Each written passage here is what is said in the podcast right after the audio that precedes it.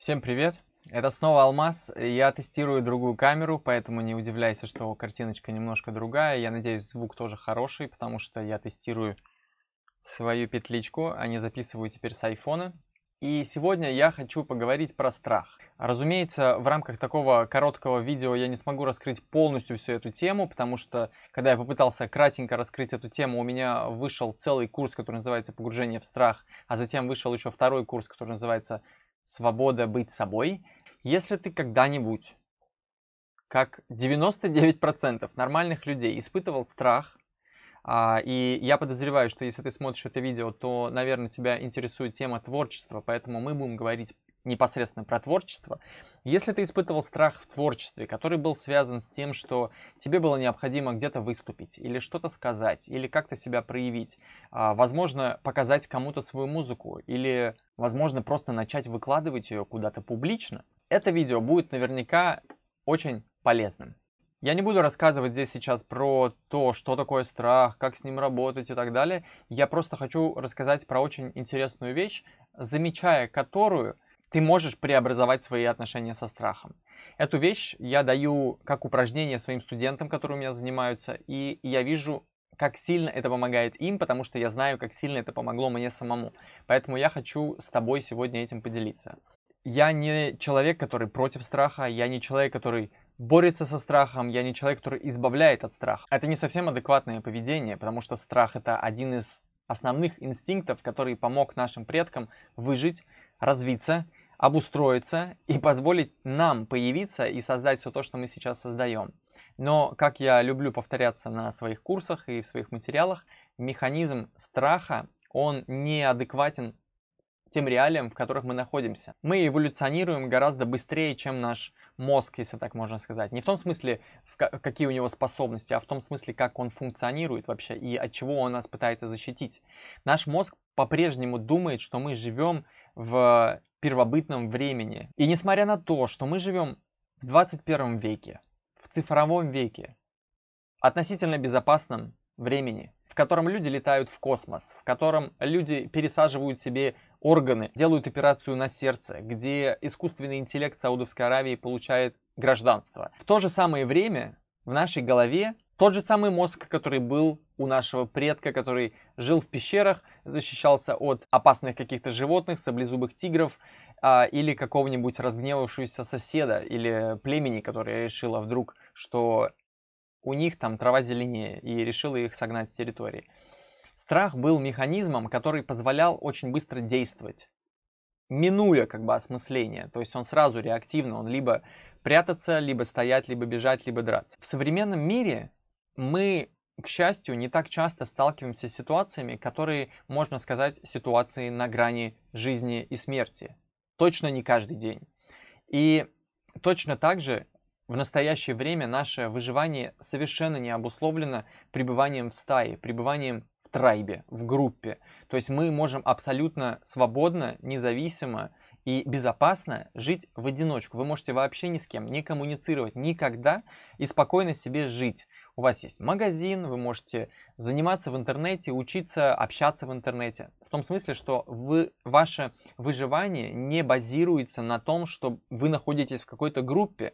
Но наши инстинкты этого не понимают. И поэтому происходит очень интересная вещь. Наши современные мысли, мысли современного человека выступают в роли триггеров, которыми раньше были реальные опасности. И сейчас какая-нибудь мысль в нашей голове может спровоцировать физиологические реакции, такие как выброс адреналина, который раньше бы понадобился для того, чтобы мы могли быстро убежать или спасти свою семью от нападения врагов.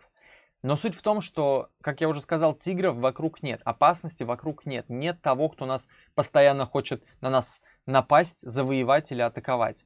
Вместо этого у нас есть всего лишь наш сотовый телефон, Инстаграм, ТикТок, ВКонтакте, Фейсбук и очень-очень много времени для того, чтобы надумать себе что-то там в голове. И вот этот вот иррациональный страх является одним из самых главных врагов любого творческого человека, любого артиста, музыканта в том числе. Более того, многим он даже не позволяет заявить о себе как об артисте, потому что страх останавливает уже на этом этапе, говоря ему, да кто ты такой, с чего ты решил, что ты можешь что-то делать, с чего ты решил, что твоя музыка чего-то стоит, почему ты решил, что ты имеешь право а, публиковать что-то а, в сеть, да, и делиться. Но это происходит только в том случае, если ты позволяешь страху остановить тебя от того, что, чтобы, к примеру, делиться своей музыкой с окружающим миром или хотя бы со своими знакомыми. И этому я как раз учу на курсе погружения в страх. Страх можно сделать своим лучшим союзником. И немногие люди понимают логику этого. Как можно сделать что-то, что является препятствием для того, чтобы я реализовывался своим лучшим союзником. Если ты, будучи в состоянии страха, направишь свое внимание на и осознанность на ощущения, которые в данный момент присутствуют в твоем теле, которые ты испытываешь во время того, что ты называешь страх, если ты начнешь задавать вопросы о том, а что я на самом деле сейчас чувствую, то есть если мне нужно локализировать страх, то где он находится в моем теле, в каком ощущении он выражен, как он себя ведет, как он развивается, двигается он или нет, и почему я вообще чувствую его в контексте своей музыки, то ты начнешь обнаруживать, что ощущения, которые ты испытываешь, ты едва ли можешь их отличить от того, что можно назвать взволнованность или предвкушение, например, которые мы ощущаем исключительно тогда, когда должно произойти, наконец-то должно произойти что-то, что мы так давно ждали.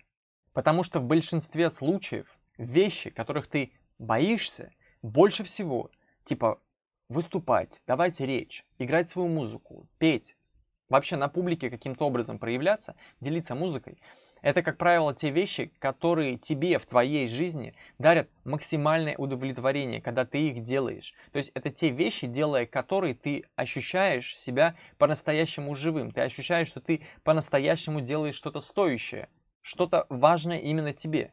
Если говорить коротко и по сути, то страх является простым названием, которое есть в нашем уме, то есть это категория, которой мы называем некую совокупность ощущений, которые происходят в нашем теле в момент, когда мы испытываем страх. То есть это просто лейбл, которым мы маркируем эту сумму ощущений. Скажи мне, как простое ощущение, которое ты испытываешь в своем теле, в груди, возможно, в солнечном сплетении, где-то в желудке, может контролировать твою жизнь, твои решения, твое развитие. Важно помнить, что смелый это не тот, кто не боится. А с этим я сталкивался супер часто. Сотни людей мне говорили о том, что они хотят быть смелыми. И когда я спрашивал их, каким образом они определяют в своей голове образ смелого, к которому они как бы стремятся, они всегда говорят, что я хочу не бояться. Но суть в том, что я общался с огромным количеством людей и с огромным количеством успешных людей. И общаясь с ними, я замечал одну очень интересную штуку. Они все говорили, что они все боятся. Но суть в том, что изменения в их жизни начали происходить тогда, когда они забрали контроль за свою жизнь у страха. И они начали действовать вопреки страху. И тогда я понял, что смелый это не тот, кто не боится. Это тот, кто не боится бояться. То есть это тот, кто не боится испытывать чувство страха. Это тот, кто боится, но несмотря на это, он делает то, что он хочет делать, или то, что он должен делать. Потому что страх это просто группа, сумма ощущений в твоем теле.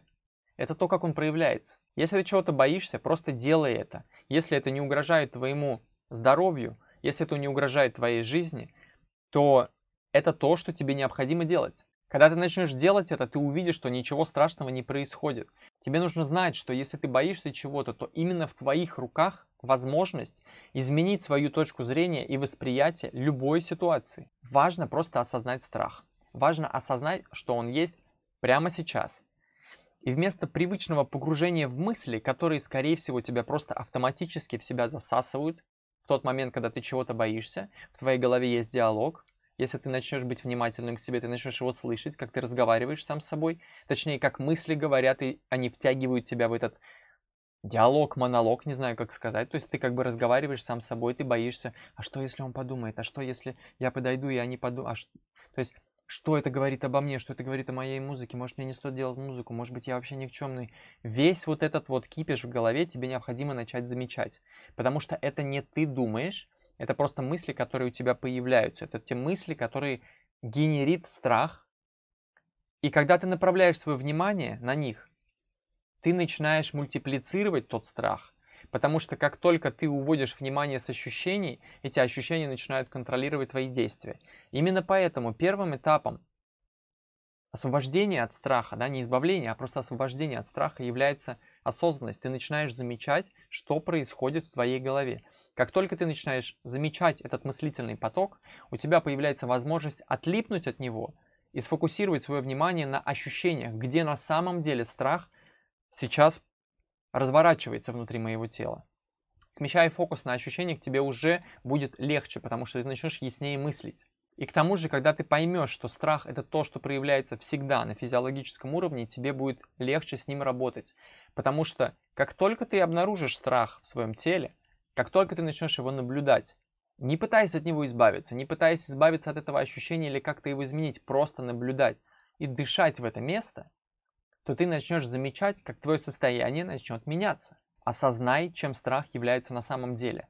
Не надо позволять ему туманить свой разум. Начни менять свой взгляд на страх, начни воспринимать его скорее как показатель наличия в тебе предвкушения того, что тебе действительно хочется. Потому что зачастую страх мы испытываем непосредственно в этих ситуациях. Я сейчас не говорю про страх, когда,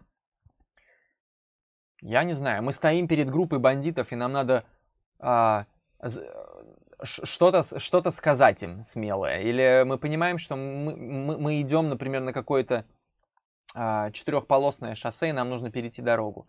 Это ситуации рационального страха, где страх является сигналом «стоп», но в случаях, когда страх иррационален, то есть тогда, когда мы боимся показать свою музыку, например, кому-то просто потому, что мы боимся обратной связи и не понимаем, какие в этот момент процессы у нас в голове идут, а это очень интересные процессы, потому что наш мозг реагирует на отторжение, на критику и непринятие со стороны других людей теми же участками мозга, то есть мы испытываем практически ту же самую боль и страх, которая отвечает за боль и страх, связанные с смертью, с ощущением смерти, потому что эволюционно раньше принятие группой означало выживание, непринятие группы означало смерть, потому что раньше не было ни супермаркетов, не было куда-то пойти, не было возможности спастись как бы в одного. Необходима всегда была группа, вы могли выживать только стаей. Сейчас, я повторяюсь, время другое,